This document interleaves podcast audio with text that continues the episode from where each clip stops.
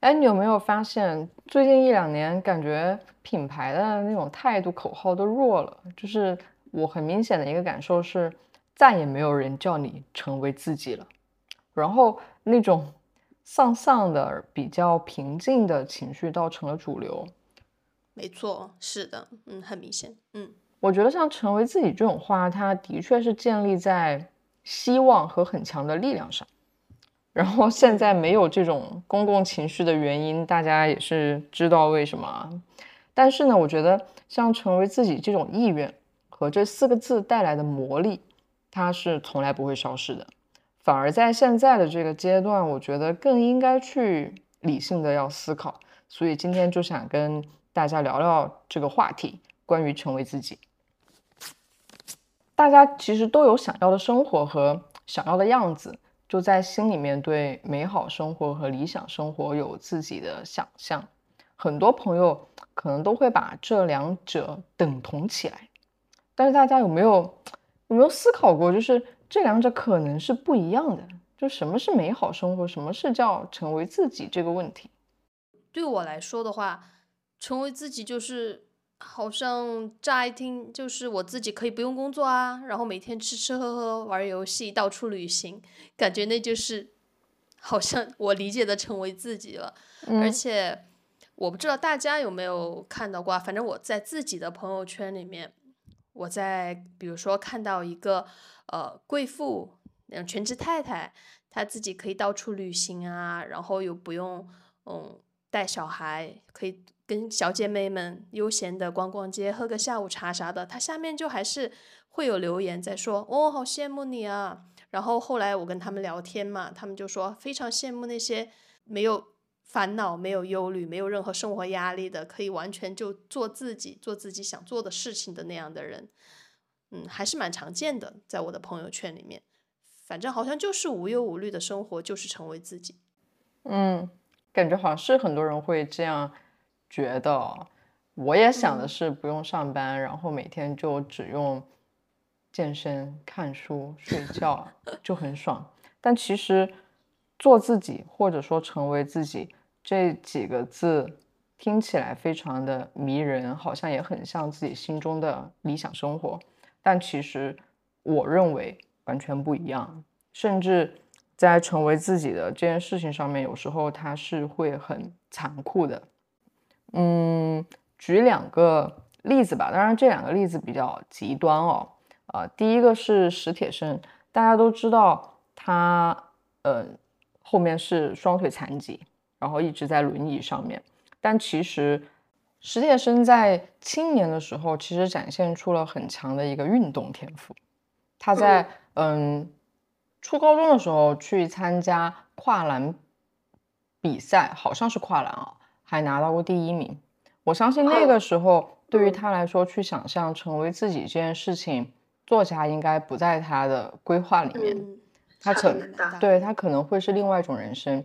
但是后来因为种种的原因，包括像他去当知青的时候睡很不好的床，然后激发了他腰椎上面的问题，然后对后来变成瘫痪，这些事情导致了他最后。通过对自己生命、对生死的哲思，然后经历了母亲的去世，经历了嗯女朋友的离开等等，他最后写出了非常多的也非常好的文学作品，给大家留下了很宝贵的一些对人生的思考。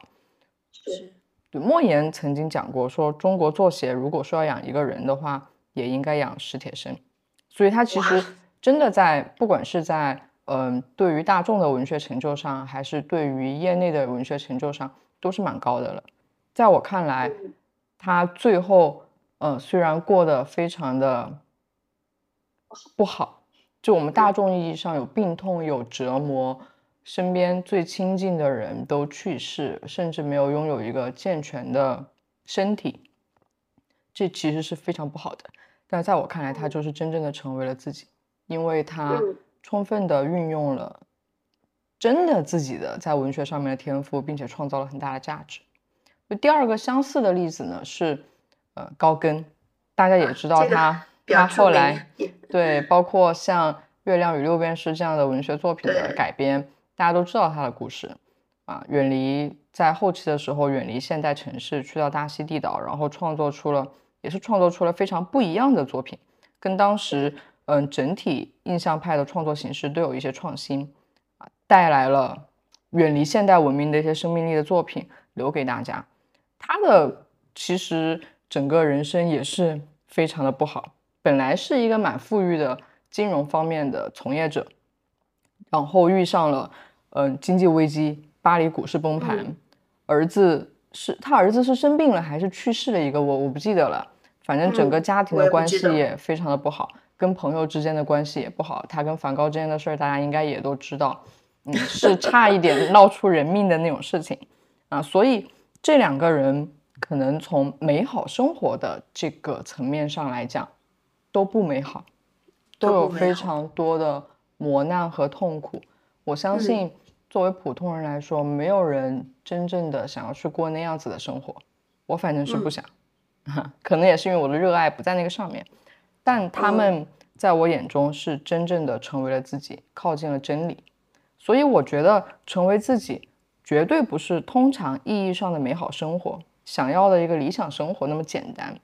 它是世界上有些事情，你就非得去做，你有这个天赋。然后你不去做的话，就真的感觉是在浪费生命和亵渎生命的那种事情。所以我相信我们每个人来到这个世界上都是有自己的使命的。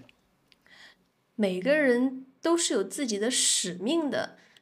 嗯，我听起来好像说我们每个人都要去完成某一种非常厉害的重大的那种事情，或者做到某种成就一样。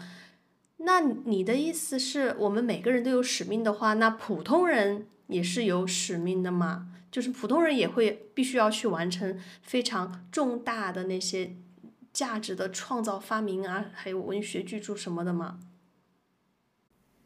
使命不是非得是那种非常宏大的东西啊，没有大家想象的那么的夸张。其实这个词在英文里面的翻译就是 mission，是这样读吗？嗯。是是你想 好的，它指的就是人，他呃要去完成受领的任务，完成应尽的责任，就是指奉命办事的人。那我们每个人都有自己的使命，奉命办什么事呢？就奉老天爷的命，办你该办的事。其实去掉“使”这个字的话，一样的，就是我们每个人都有命。就比如对高更来说，可能搞金融就不是他的命，画画才是。对史铁生来说，当运动员或者将自己的生命结束在自己的手里面，因为他尝试过很多次的自杀，嗯，这些也不是他的命，他可能就是要痛苦的活着，去探究生命的哲理才是他的命。我觉得这个东西，它就是写在每个人的命里面的。所以这个东西是定的嘛？是确定了的嘛？我觉得大方向来讲，就是确定的。那我们经常听到那些什么呃人定胜天或者什么我命由我不由天，那那些话，你的意思是就是扯淡喽？在我看来就是扯淡的。我觉得人的一生就是有剧本的，存在着很强的必然性。命它真的就是由天的，不是由人的。就我有一次在看书的时候看到有这样的一段话啊，他说。呃，是叔本华的一本书里面的话，他也是引用别人的。原文是：九十岁的聂布尔在一封信里写下了这一段话。经过仔细的观察，我们就会发现，许多人的一生都有某种的规划。这一规划通过人们的自身天性，或者通过外在的情势得以实施。这种规划就好像预先就被细致的确定了下来啊。然后他讲到这个聂布尔是一个年逾古稀、饱经世故的宫廷大臣。其实，叔本华也论述过很多次命运，在作为抑郁和表象的世界和论抑郁的自由里面都做过讨论。他自己也讲过说：“我在这里向各位传达的思想不一定会引出某个扎实的结果。其实我或许只是把这些思考称为形而上学、玄学的梦幻想象。”因为他也是有非常强的一种宿命论的论点，我觉得这种超验的事情，就类似于像命运、自己的命的这种事情，它本身就是一些不可能的存在。就像我刚才前面说到的，嗯，每个生命都有剧本，大家都有自己的命。我突然就会想到，有个东西叫“天选之子 ”。天选之子，对，我会想到这个词语的，嗯，原因就是我觉得“天选之子”其实不是老天爷或者说是谁啊，把所有的好的东西都堆到你的身上。我觉得更像是这个人他能够很早的知道了自己整体生命的轮廓，他知道自己的某种规划是什么，他踏上了这条路。我觉得。这就是天选之子，天选之子，嗯，而且你刚刚又提到了玄学，对吧？有一点玄吧，好吧，嗯，是吧？那这个东西其实我更想知道你是怎么样去做选择的。天选之子是天选择了人，那人要怎么样选择自己要做什么样的事或成为什么样的人呢？我觉得那就是。根据自己的特质和天赋去做选择呀，因为整个你的，如果说上上也不能叫上帝，如果说老天爷，神老天爷，对，如果说老天爷他要让你完成的任务已经是定好了的，我相信你的一生出现的种种的人和事情，其实都是在指引你啊去走向那个方向。这个过程当中，它就是需要很多的选择。那我觉得做选择的一大依据，就是要根据自己的特质和天赋，去慢慢的靠近那个目标。嗯，就是我们的选择，它总是会一步一步的把你塑造的更倾向于是你自己的模样，或者说你要完成的事情。嗯，那所以说我可不可以理解成，嗯？我举个比较极端的例子啊，就就假如你已经是一个功成名就的人了，好，把你跟一个一事无成的人放在一起，然后看你们俩的，我说玄学一点哈，那些星盘啊、命理啊、八字，你会发现可能很多东西是一样的，但是一样的出生的设定带来了完全不一样的结果，然后这个结果就其实就是你们两个不同的人在做不同的选择所带来的，对不对？嗯，首先哦，我觉得很有可能这两个人的八字或者说是那个命盘是不一样的，会有很大的不一样。嗯，这就是我现在对就是有点悬的这个东西的，就我现在还处于比较相信的状态啊，我没有我没有去研究过啊，但是我觉得你真的说是那种真的很成大事的人，我相信他命里就是带着一点好东西的。哦，你这样说也有道理。如果说两个真的出场设置真的都非常像的人，然后最后嗯得出的，如果用世俗的标准去判断他们，看起来一个非常好，一个非常一般，是不是其中的一个人选择就更对？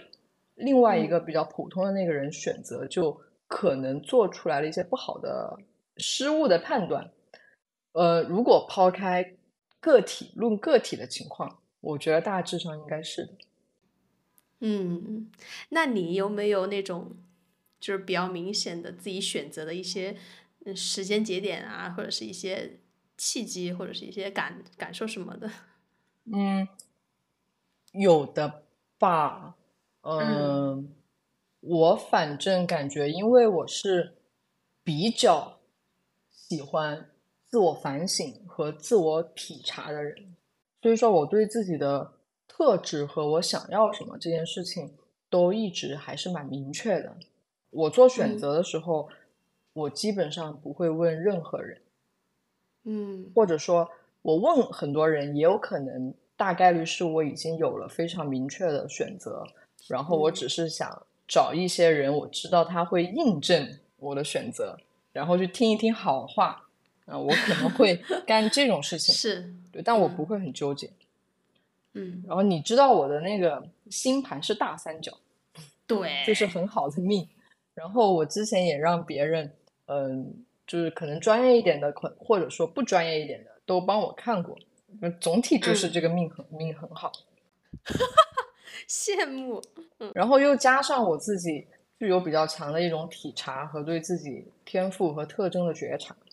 我的每一次选择就还挺顺的，呃，比如我在嗯，我自己会觉得比较关键的几个事情哦，第一个就是我大学毕业了之后没有去上班，当时完全都没有要去投简历上班的这个念头，甚至我差一点都没有拿到毕业证啊，因为我觉得那个东西对我不重要。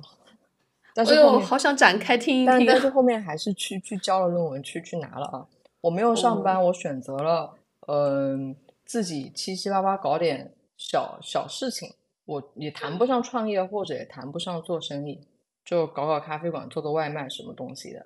但是在那个过程当中，我选择了这个事情，用了一年多不到两年的时间，我飞快的就感觉到我不适合做这个事情，然后我又开始上班，去拿着三千多块钱的工资，然后开始去做，在一个呃品牌策划公司里面做所谓的品牌策划。但是在做这个事情的过程当中呢，我又飞快的察觉到了我自己的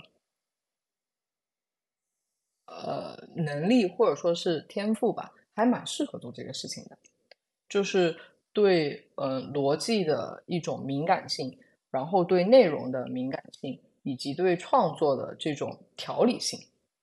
我我没有什么创意，但是我非常有条理，能够去找到关键问题，解决关键问题。对，整理嘛，对，我就踏上了这一条路。后来关于跳槽呢，也是有几个非常关键的选择，包括呃打死都不去新消费，然后包括当时从重庆去到嗯、呃上海，我觉得这些选择对我来说都是非常原则性的一个选择啊，一步一步走下来之后，就会发现的的确确好像是在越变越好，就生活越来越容易。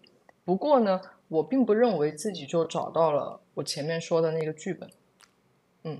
啊，这样都还没有找到剧本啊！完全没有找到，完全没有找到，因为他就是现在感觉工作这个事情不能够给我带来非常强烈的不一样的热程度和内心的那种嗯虚实感。我我，我完全没有这种感觉，我只是感觉他相对来说好像这份职业更加符合我，不过我没有受到内心的召唤。哦，懂你的意思。但嗯，就像其实我现在自己对教育这个行业还是蛮有那种热情和驱使感的。嗯，那很好呀。对，因为我我一开始其实没有跟大家分享过嘛，我一开始其实是做 航空医师的，就是学医的。嗯，当时在从呃从事这份职业的时候，也是觉得我自己好像不太合适。就你说我不擅长吧，我也能把工作做好，但是就觉就有一种不合适的感觉。后来我跟你一样，就是呃慢慢的发现和体察了自己的一些特质。就比如说，我有一个特质啊，就是我非常非常愿意愿意帮助别人。你真棒！我非常非常讨厌帮助别人。你就是懒和怕麻烦。我跟你真的在帮助人这件事上，我很了解你啊，真的是两个极端。嗯我知我知道你就是可能在路上看见人摔了都不会去扶一下的那种，嗯嗯嗯 但是不是说你不善良啊，这是两码事。嗯嗯嗯呃，但是我就不是啊，比如说我无论走到哪里哦，方圆五百米内的人，我几乎可以在一两天之内就跟他们打得很熟，帮他们抬点东西啊，指指路啊，聊聊天啊，听听他们生活的牢骚啊，然后就各种各样这样的细节的小的事情，我都非常非常愿意去做。我的这种特质，我觉得它真的就是天生散发的。我记得嗯有一次是大学的时候，我们在呃操场上体测嘛，你大家都经历过体测，知道那个排队排非常的长，可能几十上百米的那种。嗯我就排在那个队伍中间的一个很不起眼的位置，但是从那个门口进来的每一个人都冥冥之中的就非要往我这儿走过来问我路，问我就该在哪里排队或者是领表什么的，就很神奇。我觉得就感觉很面相，就看上去就是，哎，找这个人帮忙，他肯定会帮的那种感觉。就是看起来面善，我在路上都没人问我对路。对，你就一脸的生人勿近是吧？总的来说，我就是发现自己就具有这种包容，或者是有一点博爱，然后同理心很强，而且宜人性很高的，就是不管大人小朋友都愿意跟我亲近。所以嗯这些特质其实还让我跟别人蛮不一样的，而且这些特质就非常非常适合从事教育这个行业。嗯，嗯，那你现在做这个事情，内心快乐和满足感应该也蛮强的吧？对啊，挺强的呀，虽然还没有达到顶峰，我觉嗯得如果既在教育本身上有所成就，又挣到钱，那个就达到顶峰了。嗯嗯嗯，明白。所以不知 道嗯大家发现了没有，真的每一个行业都有每一个行业需要的天赋和才能。没错，宰相肚里能撑船，说的就是政治家，你得大度。小心眼的人你就搞不了，包括像搞企业也是一样的。然后你搞嗯学问、做研究呢，你就得天性里面带着一点干得住寂寞，嗯，要不然这事儿你也做不了。啊，道义嗯有道，你怕，哪怕你去当个贼，你也得有自己的天赋也才行，对吧？是啊，嗯嗯嗯所以我感受到自己的天赋有是有，但是，哎，反正就是还没有找到自己目前在工作上的那种使命感吧。没事，我觉得快了，因为我记得有一次我们不是微信聊天嘛，你说了一句话，你说，你说人还是要搞艺术，搞不了艺术就要去搞教育，搞不了教育就要去读书。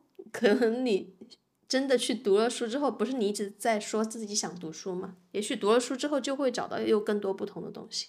嗯，也许吧。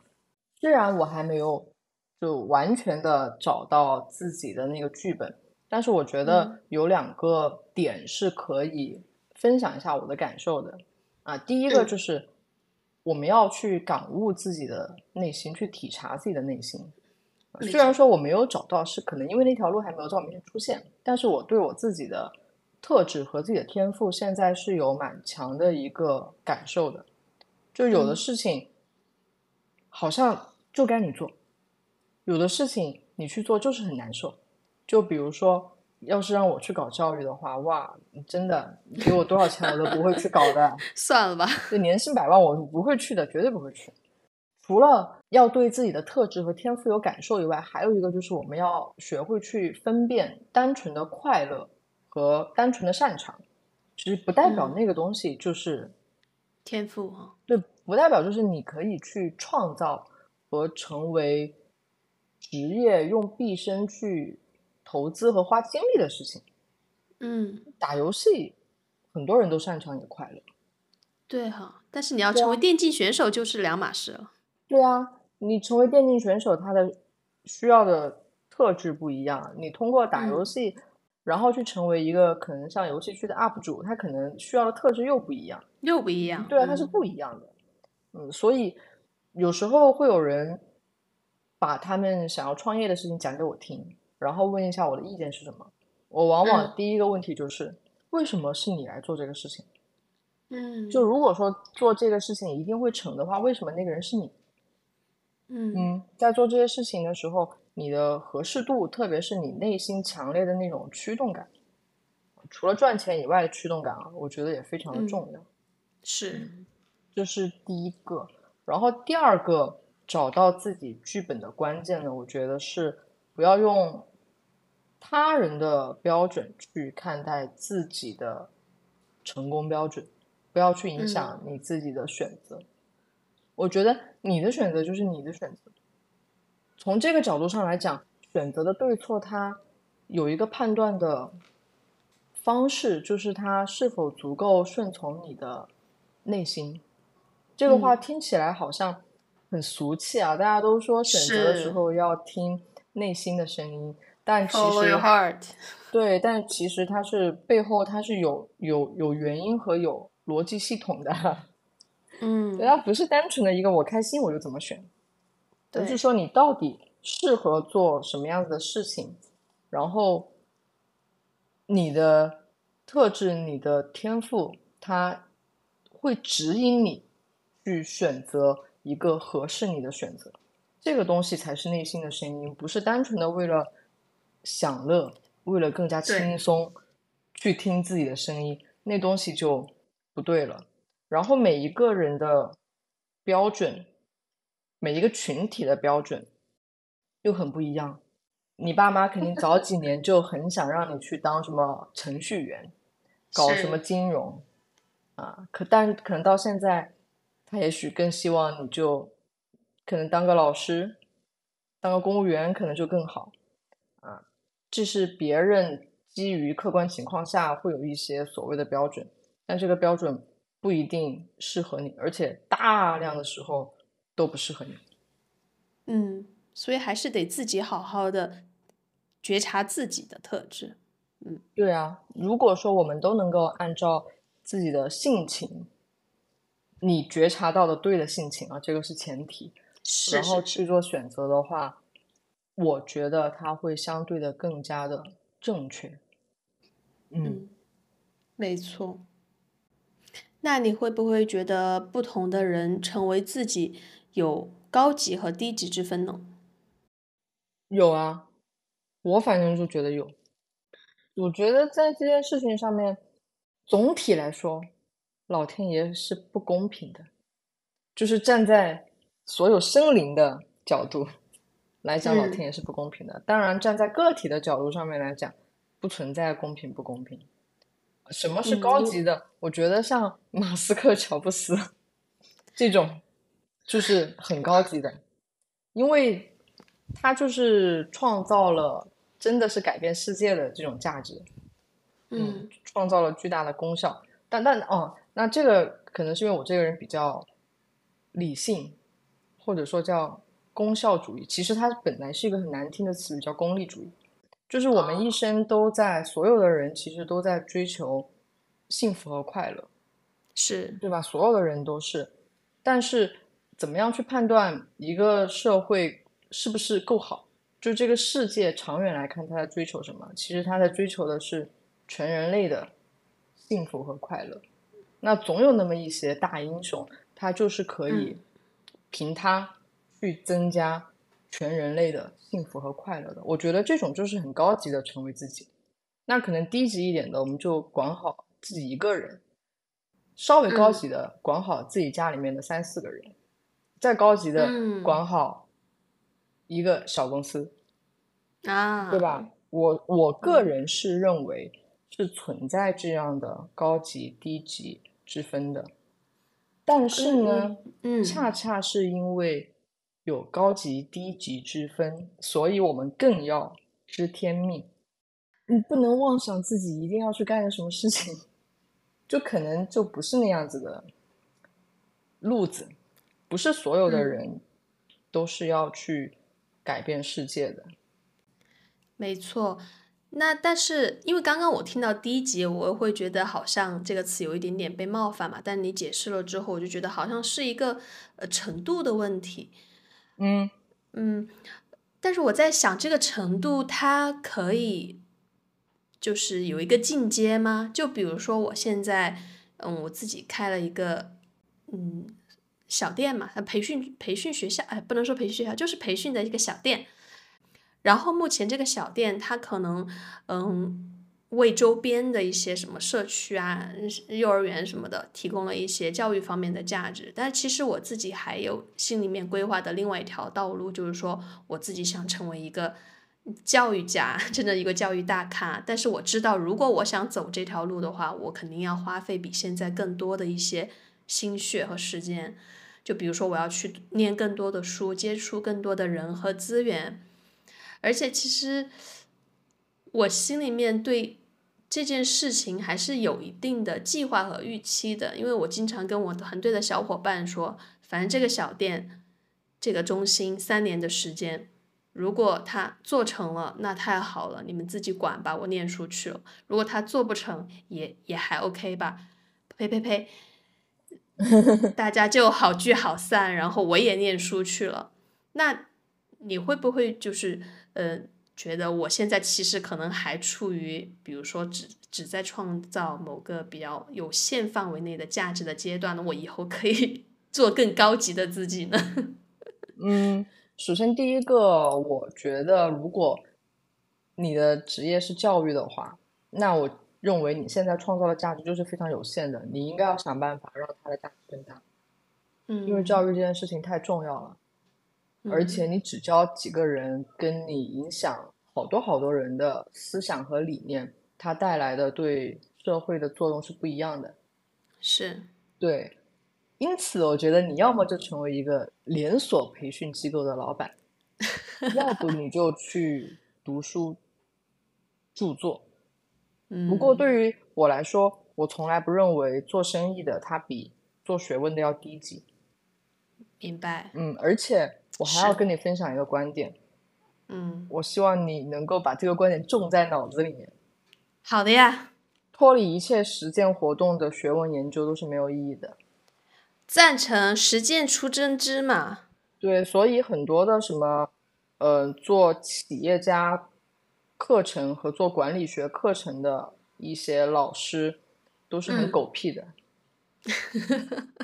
最好的管理和经营的学说，它应该是在企业里面的人。嗯，嗯，那些什么样子的课程都扯淡。嗯，我太赞成了，对，嗯所以也许你未来应该成为一个兼具商业性质的民间教育家，我觉得也不错。也不挺好是，的，对啊，也不是非要去去到什么高校里面，一定要写出来几本书，发明出某个理论。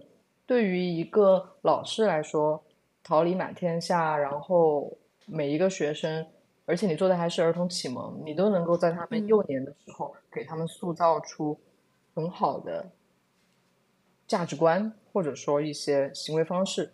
我觉得这个也许比写一些不痛不痒的书来的更加的重要。而且在中国，本来很多时候你出书，你都知道是为什么，评这样评那样，然后也没有什么真的很厉害的东西。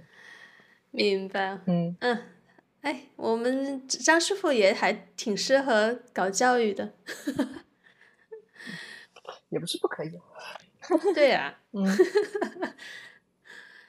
这个过程当中，有时候可能需要老天爷给我一点点提示一样的东西，让我自己知道什么时候该做什么事情。有的呀，反正人没有一帆风顺的事情，不管是工作还是生活。我的判断嗯标准就是，如果你真的尽力了，用了很大的力量想要去解决某个问题，你发现没有办法嗯解决，那这个路可能就真的不适合你，你就放弃。嗯，我相信老天爷不会把应该为你敞开的门给你关上，如果关上了，它就不是为你敞开的门。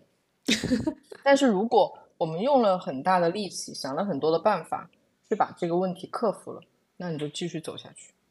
像我在毕业之后没有上班，我先是开了一个小的咖啡馆，然后又去做过外卖厨房。嗯，那个时候好早了，一五年的时候，就快嗯十年前，两两个东西经营都不好。我想了很多的办法和做了很多的反省，就还是没有办法解决问题。我就知道我搞不了嗯这个事情，那搞不了哦就不要搞了明白。嗯，所以就是大家不要迷恋成为自己的这种洒脱感和所谓的自由感，它就是一嗯件很需要理性的事情。我特别听不得一些傻逼的品牌 喊口号跟你说让你成为自己，啊，大多嗯数时候都仅仅是在骗你消费。嗯而且很很多时候它是一种消极生活的借口，因为没有人会想主动的去迎接困难的，而成为自己是一件很困难的事情。那些跟你讲成为自己的，大多数时候给你提供的是一个相对来说更加安逸和更加舒适的选择，这是不对的。而且最近几年的啊、整体的情况就的确不好，很多朋友可能工作前景不明，然后收入受影响，还要在这里听我们讲，不要去追求低级的快乐和舒适的生活，其实这个时候是很不合时宜的。但越是这个时候，就反而更需要我们去理性的思考。成为自己，有时候它会变成一种破罐子破摔的这么一个 口号。我这种微妙的感觉，不知道大家能不能感受得到。所以我们更要想一想，就是等这个周期过了之后，我们为什么能够比别人更好的迎接下一个周期？可能就是因为在这段时间里面，我们没有选择非常躺平的、消极的去肤浅的成为自己，嗯，而且反而也许还在更加主动的选择磨难。太棒了，张师傅，我真的需要更多的。像你这样的人来说一些这样的话来鼓励我们，你知道吗？因为最近我开了这个门店啊，真的很难受。因为我听了身边太多的人告诉我说，经济形势不好，政策不明朗，你要谨慎啊，这些好多泄气话，很少人会像你这样站在一个比较理性的角度来告诉我这样的态度，你知道吗？说实话，我一开始就是会被那些泄气话影响，我也会怀疑自己的决定。但是后来自己在门店选址的过程当中，我看到周围好多开餐馆啊、什么小超市啊、奶茶店的人，人家都在勤勤恳恳的做事儿啊，人家没有因为说什么呃形势不好就躺平或者怎样啊。我就在想，是不是所有的成功都要？在一个舒适的、美好的时代背景下面，嗯，我觉得即使是在那样美好的时代背景下，你真的活下来了，或者是做的很好，那就代表的时代背景也可美好了。你不要乱说。对，那我不说时代背景嘛，我说就是经济形势，好吧？经济形势，我们现在经济也稳中向好呢，你不要乱说。哦，好的，好的，嗯，那我就说，那就是我自己的问题嘛。嗯嗯嗯。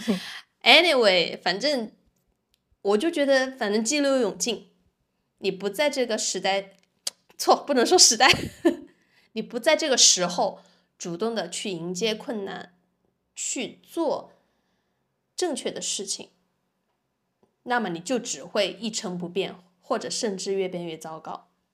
对，相反，你现在都活下来了，做好了，那未来是没有任何东西能够超越你和打败你的。对，是的。我有一个事情，我记得印象很深刻。前两年不都口罩嘛，然后有非常多的公司，他们都会把口罩当做是一个理由和当做是一个借口。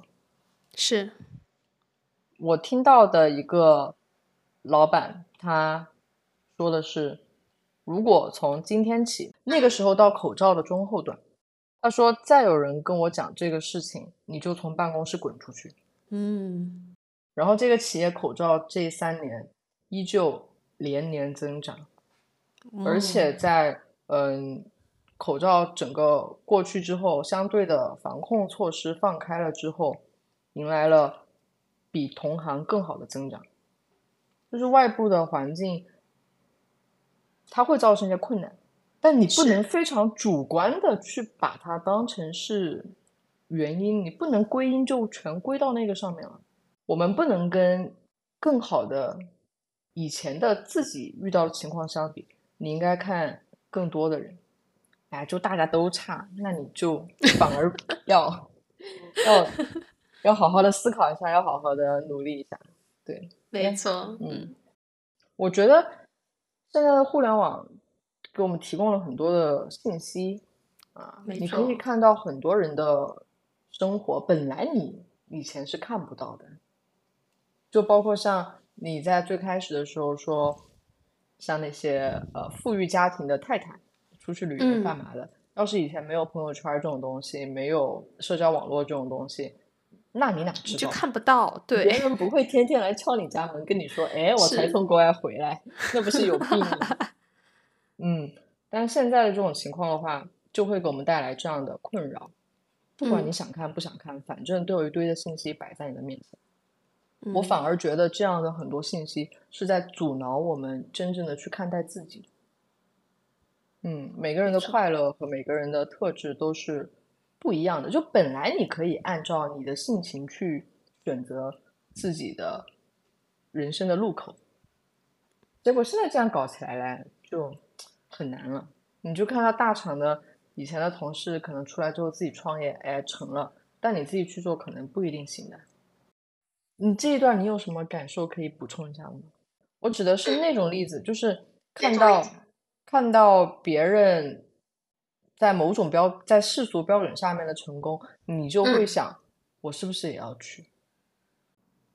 因为我就是一个还也是能够比较能够自主选择的人，所以我不太不太因为旁边的不太会因为旁边的人做了什么，我会想要去跟随怎么样？嗯。好，刚才以上的这段沉默，就是我们都想了蛮久，有没有这样的例子？就看见别人有世俗的成功，我们也想要去动过一些心思的。然后沉默代表了我们都没有。对，嗯。不过呢，我觉得就是现在互联网它也有好处，包括现在信息时代它也有好处。我们搜索自己要的信息这件事情，的确变得更加的容易，对吧？就像我对什么呃理论或者学说感兴趣的时候，你想找到相应的一些东西去看，哇塞，简直不要太容易，太快了。嗯，对，而且也可以更方便的去到更多的地方去体验到更多的经验。我反而觉得，对于脑子清楚的人来说的话，现在的时代就是很好的时代。嗯，就是我们只要你想去觉察自己，想要去提升自己，想要去学习。有无数的办法，你唯一不能做的就是刚刚你说的躺平。我们至少我不会。嗯嗯，结尾我给大家念一段话，呃，是我在书里面看到的，原封不动的就念给大家啊。我该怎样生活？我该怎样生活？这个问题不仅是人生道路之初的问题，更是贯穿人的一生的问题。这个问题主要不是选择人生道路的问题，不是选对或选错人生道路的问题，而是行路的问题。知道自己在走什么路，知道这条路该怎么走。我们是否贴切着自己的真实天性行路？在最初选择人生道路的时候，没准没谁一开始通透了解自己的本性，了解周围环境，并预见环境的变化。我们一开始不可能通透了解自己的本性，这不在于我们还不够聪明，而在于我们的本性在一开始不够具体。本性有待在盘根错节的实践中向我们逐渐清晰的显示。我们可以在这个意义上去理解歌德说他的浮士德是一系列越来越纯粹或纯洁的努力。我们把这个纯粹或纯洁理解为自身通透。我以为。这种自身通透是一个我不认识单词最核心的含义。破折号，洞明自己行在何处，浑然一体的洞明自己和自己所行之路，从而能贴切着自己的真实天性行路，把自己大致保持在天性所指的道路上。嗯，这段话是。是我我们在录这个播客的前一天晚上我看到的，我觉得跟我想表达的这个观点非常的匹配。